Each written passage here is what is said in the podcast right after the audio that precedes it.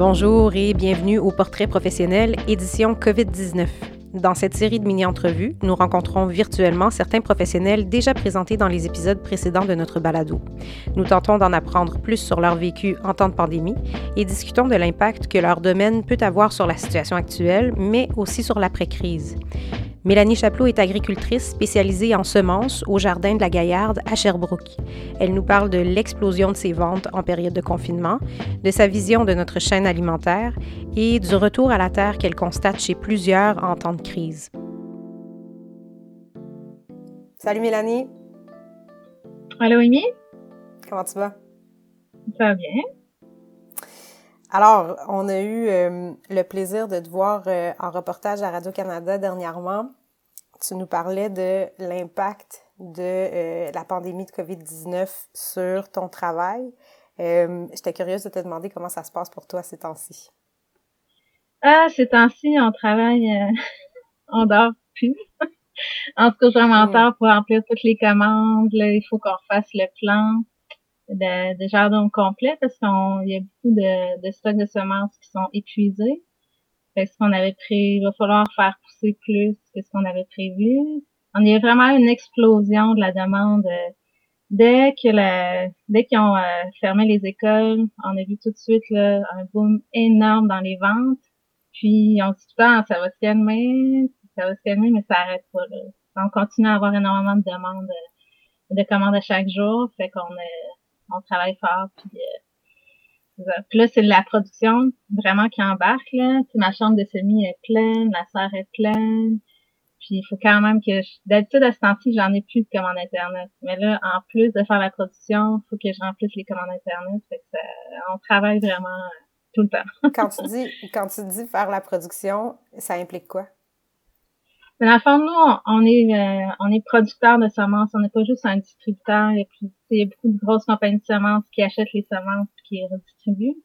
Nous, on fait la production de, des semences qu'on vend. Fait que là, on a, on a parti, euh, faut partir les plants de, ben, les plants de tomates, les plants de laitue, les plants de brocoli, tout ça, faut les partir d'avance.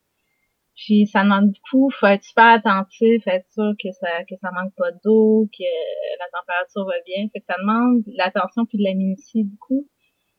Fait que il faut garder ça en tête, même si on a beaucoup d'autres choses à faire, euh, comme euh, remplir les commandes, répondre au téléphone, puis euh, tous les services à la clientèle qui, qui vont avec Fait que c'est comme maintenant il y a le feu, les gens commandent plein d'affaires, faut que tu t'occupes de préparer ces commandes-là puis de les envoyer mais en même temps, tu as des trucs qui poussent, là. Fait qu'il faut que tu penses à qu'est-ce qui s'en vient pour les prochaines saisons, là.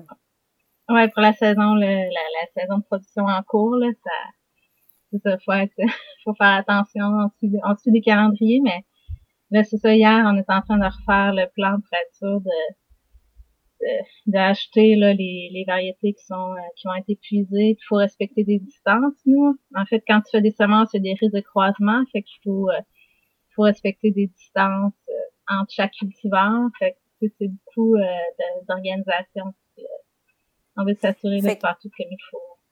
Là, tu es dans la logistique de comment replacer les jardins. Fait que j'essaie de, de, comprendre comment tu t'expliques ça, le fait que tu, tu, me dis, ben, dès que les écoles ont fermé, les commandes ont comme explosé. Euh, mettons, comparé aux années précédentes, euh, tu aurais une augmentation de combien, mettons? Ben, tu sais, à ce temps-ci, j'ai au moins huit fois plus de commandes que d'habitude à chaque jour. À tous les jours. Fait que c'est ça qui est, c'est énormément. C'est énorme. Ouais. Comment tu t'expliques le fait qu'en confinement, les gens se sont mis à, à commander à cette quantité-là? Ben, tu sais, nous, euh, euh, on, on rencontre les clients, on les parle au téléphone. Moi, je fais les livraisons dans Sherbrooke parce que je veux être sûre que c'est tard pour commander des semences en ligne, surtout si on veut partir les tomates et les poivrons. Fait que j'ai fait beaucoup de livraisons, puis souvent je chaîne, puis je prends le temps de parler un petit peu aux clients. Là. Ça fait du bien, là, parce qu'en confinement, on voit moins de gens. Mais tu sais, c'est vraiment, il y, a, plusieurs raisons. Les gens veulent encourager du local. On, dirait que l'appel de Lego d'encourager des compagnies locales, ça a fait son chemin. Puis, beaucoup de personnes avaient peur que les centres de jardin ferment fermés et qu'ils puissent pas avoir leur plan de légumes. En même temps, ils ont plus de temps. fait que ben, on pourrait essayer de partir nos plants de légumes cette fois-ci euh, chez nous à l'intérieur. Les gens, ils déplacent leurs plants de tomates d'une fenêtre à l'autre pour avoir le maximum de lumière. Ils ont vraiment... C'est vrai qu'ils ont plus de temps de s'en occuper maintenant. Il y a beaucoup de gens qui c'est un nouveau potager. Fait que, euh, il y a des gens qui disent qu'ils avaient peut-être pensé à ça ou euh, puis là qui font le saut. Puis en même temps, je pense qu'il y a une insécurité alimentaire, qu'il y a un besoin de, de faire ces légumes soi-même. Il y a des gens qui grossissent de beaucoup les jardins qu'il y avait déjà pour être sûr d'avoir euh, d'avoir les légumes qu'ils veulent euh, au bon moment. Là, tu dans les épiceries, là, tu, on voit que les tablettes se vident, qu'il faut acheter ce qu'il y a, que je pense qu'il y a un, un, petit peu une insécurité alimentaire aussi, puis besoin de, de produire les choses soi-même. C'est plein, plein de facteurs, je pense. Parce que c'est tellement énorme, là, puis c'est généralisé au Canada puis aux États-Unis. Tu vas sur n'importe quel site de semences, il y a un gros message qui dit là, on est en retard, ça va prendre un mois, ça c'est généralisé en Amérique du Nord.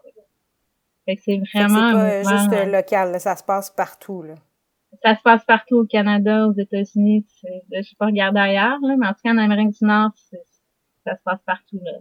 On dirait que c'est ça. Il y a peut-être vraiment une insécurité alimentaire aussi de quand on parle d'insécurité alimentaire, tu Legault disait il y a quelques jours, euh, on a eu peur. On a eu peur de manquer de, nourriture, sachant qu'on importe beaucoup euh, en hiver de produits du Sud.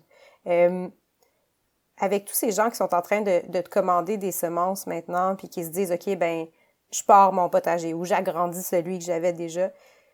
Si les gens visaient cette espèce d'autosuffisance alimentaire-là, quel impact tu penses que ça pourrait avoir sur notre société? Ben, c'est sûr que pour euh, souvent les gens là, ils n'auront pas l'espace pour euh, être suffisant. Là. Tu sais, quand tu as un terrain de banlieue ou tu, vas pouvoir euh, en faire plus, en avoir plus pour toi, mais ça prend vraiment de la place produire des légumes. Mais il y a aussi un mouvement de qu'on voit là, émerger sur Internet de d'échanges de terrain, de jardins communautaires, de, de, partager les parcelles plus grandes, de faire des échanges. C'est euh, un mouvement euh, qui semble être vraiment euh, en branle. Je sais pas ce que ça va donner euh, au final, mais c'est sûr que plus t'en fais chez vous, plus tu vas en avoir. Mais pour être autonome, il faut vraiment beaucoup de place. Mais fait que ce rêve-là de l'autosuffisance, il est peut-être pas accessible à tous, le compte tenu simplement de l'espace. Ouais, bien sûr qu'ils sont en, qui ont des terrains de campagne, oui, mais tu sais, pour tous les gens plus en banlieue, c'est sûr que c'est pas faisable. Il faut de l'espace pour faire tout. Mais, mais juste en faire un jardin efficace, c'est quand même en faire pas mal chez toi. Là. Fait que c'est comme l'idée un peu, comme tu me disais tout à l'heure, d'encourager les commerces locaux, les entreprises locales, puis aussi de voir, ben, comment, comment je peux dire ça? Même si je pourrais pas tout avoir, ben, je vais avoir une partie de mon panier d'épicerie qui va être faite par moi, que je sais qu'est-ce qu'il y a dedans, que je sais que c'est bon pour moi, puis que j'ai été conscient de cette chaîne alimentaire-là que peut-être j'aide un peu à alléger, puis tout ce qui est écologique, tout ce qui est social, tout ce qui est économique en découle aussi. Là. Mais c'est vrai que tout, qu'est-ce que les jardiniers peuvent faire pousser chez vous, ça, ça, laisse, ça en reste plus dans les esprits euh, pour les autres. C'est, mais je pense que c'est cette espèce de désir de retour à la terre, de, de, de reconnecter là avec ça, on se nourrit, puis nos, nos euh, grands-parents, arrière-grands-parents, ils faisaient pousser leurs légumes, il y a comme eu une vague, il y en avait moins, là, ça revient. Mais c'est aussi un retour aux sources, je pense. Parce que, tu sais, on a du temps, là, ça ralentit, on travaille moins. on sent que le système ralentit, là, ça allait vite, là. Tout était en expansion, puis en... C'est particulier, là. Mais, tu sais, j'espère qu'il va... Pardon, tu me disais? Euh, ah, ben, non. Je pense que aussi l'aspect communautaire serait bien, là, aussi, L'aspect des jardins communautaires, des jardins collectifs, de c'est ça, de, de se voir aussi. Là. La notion du partage puis de la communauté, là, fait que même si je fais pousser des trucs pour moi, mais je peux quand même le faire avec d'autres personnes. C'est ça, ouais. Fait qu'on est un peu dans la, la, l'entre-deux. Hein. J'ai pas besoin de prendre mes fruits de la Nouvelle-Zélande, mais en même temps, ça n'a pas besoin d'être mon petit jardin à moi où est-ce que personne d'autre va, on pourrait partager. Là. Ben, je pense qu'il y a aussi la, toutes les fermes, les fermes maraîchères, ils vont, euh, ils vont avoir une, puis ils ont déjà une augmentation de la demande de la population. C'est comme les jardiniers maraîchers sentaient avec les paniers de légumes que ça s'essoufflait un peu, le principe de, de panier de famille, puis là, ils vont tout remplir leur panier cette année. Mm-hmm. J'ai vu qu'il y avait beaucoup de listes d'attente partout aussi par rapport à ça. Ouais. Alors que, tu sais, on en parlait juste, on avait une réunion de maraîchers juste euh, avant la crise, je pense en septembre, en octobre, puis on discutait que ça s'essoufflait, qu'il faudrait faire des kiosques. Mais là, cette année, tout le monde va remplir leur panier, fait que c'est ça. C'est souvent la conscience, de faire comprendre aux gens, parce que, tu sais, l'agriculture, c'est pas tout ce que tu veux forcément de près, là. D'une année à l'autre, il y a des trucs qui vont marcher mieux que d'autres. Le panier, c'est souvent ça. Les gens sont déçus parce qu'ils n'ont pas toutes les, l'abondance de leurs légumes préférés, mais c'est parce que cette année-là, mettons, le, le chou il marchait super bien, c'est les courges qui marchaient bien, fait que c'est ça qu'il y a de plus. C'est de faire comprendre aussi. Je pense que les gens, ça, ça va aider de comprendre que, tu sais, l'agriculture, on n'a pas le contrôle sur tout, puis on peut pas toujours avoir tout parfait à chaque année. Les, les cantaloupes vont coûter meilleur une année que l'autre à cause de la météo, puis c'est normal, puis pas besoin d'en acheter de la Californie pour ça. Fait que j'ai l'impression que pour l'éducation de la population, par rapport à l'agriculture, ça va nous faire du bien parce que des fois c'est tough d'expliquer aux gens que c'est difficile de faire pousser des légumes, mais c'est vraiment pas. Il y a vraiment plein d'externalités de la météo que qu'on n'a pas de contrôle. Fait que c'est comme si ça faisait une porte ouverte là-dessus maintenant. Le prenez conscience qu'il y a des choses qui sont entre mes mains, mais d'autres non. Là. Ouais, puis que tu sais, de tout avoir ce que tu veux sur les tables d'épicerie, c'était un peu fou là, comme principe. en réalité, à la base, là, c'est qu'on qu'on apporte tellement que c'est pour ça que c'était aussi accessible que ça à l'épicerie. Ça va peut-être le rester, là, peut-être que le marché va. Mais tu sais, juste faire prendre conscience que la, si on est local, il va y avoir si on est 100% local, 100% autonome, il y a des variabilités dans les stocks parce que la production va suivre selon la météo, selon plein de facteurs. Donc, il est possible que j'aille pas à l'année ce produit X, mais là, ça va être d'apprendre à voir ben, avec ce qui est disponible selon la région, puis selon la météo, puis selon la saison. Ouais. Mm-hmm. OK, OK. Euh, le GO, il y a quelques jours, ou euh, hier en fait, là, a lancé un appel euh, aux travailleurs au chômage puis aux étudiants euh, à aller travailler dans les champs cet été. Euh, je me demandais, toi, en tant qu'agricultrice, comment tu euh, comment tu voyais ça, cette initiative-là? Ben, je pense que toutes les plus puis les aides sont les bienvenus, là. Juste un, petit supplément de salaire, ça je pense que ça va ça va encourager des gens à, y aller puis à faire euh, faire le travail. Nous, euh, nous on, on, avait déjà prévu d'avoir une stagiaire cet été. Là. Je sais pas si ça va s'appliquer aux stagiaires, c'est juste aux travailleurs, mais c'est la. mais c'est dur à dire. C'est vraiment, toutes les grosses fermes sont vraiment basées sur les, travailleurs étrangers. Est-ce que le, est-ce que les Québécois vont aimer ça? Est-ce que c'est dur, euh, c'est dur à dire. J'ai de la misère ils ont tellement de difficultés à recruter, j'espère. C'est dur de se projeter là parce que c'est tellement. Euh... Ouais, je sais, moi, j'ai pas la. Qu'est-ce ton avis, c'est pas l'expérience. Je sais pas s'ils ont reçu des CV ou non, ou si l'appel est entendu ou non, je, je sais pas. Ouais. On va le voir dans les prochains jours, j'imagine. Ouais, c'est ça. Mais c'est ça, c'est ça qui est spécial, c'est qu'on est dépendant de de, l'importation de légumes qui sont faits à mais aussi des travailleurs. Fait qu'on est vraiment pas autonome là, au niveau alimentaire, vu qu'on on est vraiment dépendant de la, de main-d'œuvre étrangère. C'est vraiment intéressant ce que tu dis là. C'est comme, on imagine souvent la... C'est ça, on imagine souvent la chaîne alimentaire comme étant euh, comme tu disais, on est vraiment dépendant des autres. Puis moi, je me disais, ben oui, on est dépendant, on importe des trucs, mais on importe même des travailleurs. Fait que c'est comme si, quand on est coupé, quand on essaye. C'est ça, quand on essaye de faire par nous-mêmes, ben, les entraves sont multiples.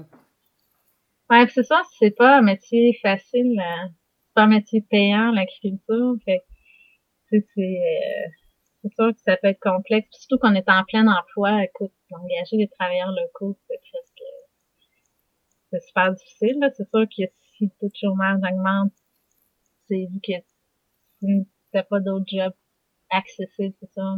Il y a des gens qui vont peut-être avoir la piqûre, mais tu sais, ça sera jamais un emploi payant. Tu sais. Les marges sont pas là, à moins que ça soit vraiment subventionné beaucoup par l'État. C'est pas parce que les agriculteurs veulent pas, les, c'est pas la marge. fait que c'est de voir si, avec tout ce qui est en train de se passer maintenant, les conditions pourraient changer dans les années à venir. Ouais, c'est ça. C'est l'avenir qui va nous le dire, là. Fait que je conclue avec euh, une question que, que plusieurs personnes m'ont posée quand j'ai dit que, que j'allais jaser avec toi aujourd'hui. Les gens m'ont dit, ben, en contexte urbain, euh, pour quelqu'un qui se dit, OK, j'aimerais ça faire ma part, puis j'aimerais ça commencer moi-même à, produire euh, des trucs à la maison. J'ai pas plein d'espace, mais je veux quand même me lancer. Qu'est-ce que toi tu proposes au monde? Qu'est-ce qu'ils pourraient essayer de, de planter euh, pour leur première shot? Ben, tu sais, dans les gros, euh, il y a souvent des, je pense que c'est les gros pots, des, des gros pots. Euh, c'est super facile de faire des concombres, des tomates, des pois grimpants, des fèves grimpantes. Si t'es, sur un balcon, là, c'est d'utiliser le fait que ça grimpe, là. Puis euh, sinon, toutes les verdures, puis les fines herbes, mettons basilic, laitue, euh, kale, euh, c'est facile à réussir. Il y a beaucoup de choses quand même qui sont faciles à, faire. Juste dans des gros pots sur ton balcon.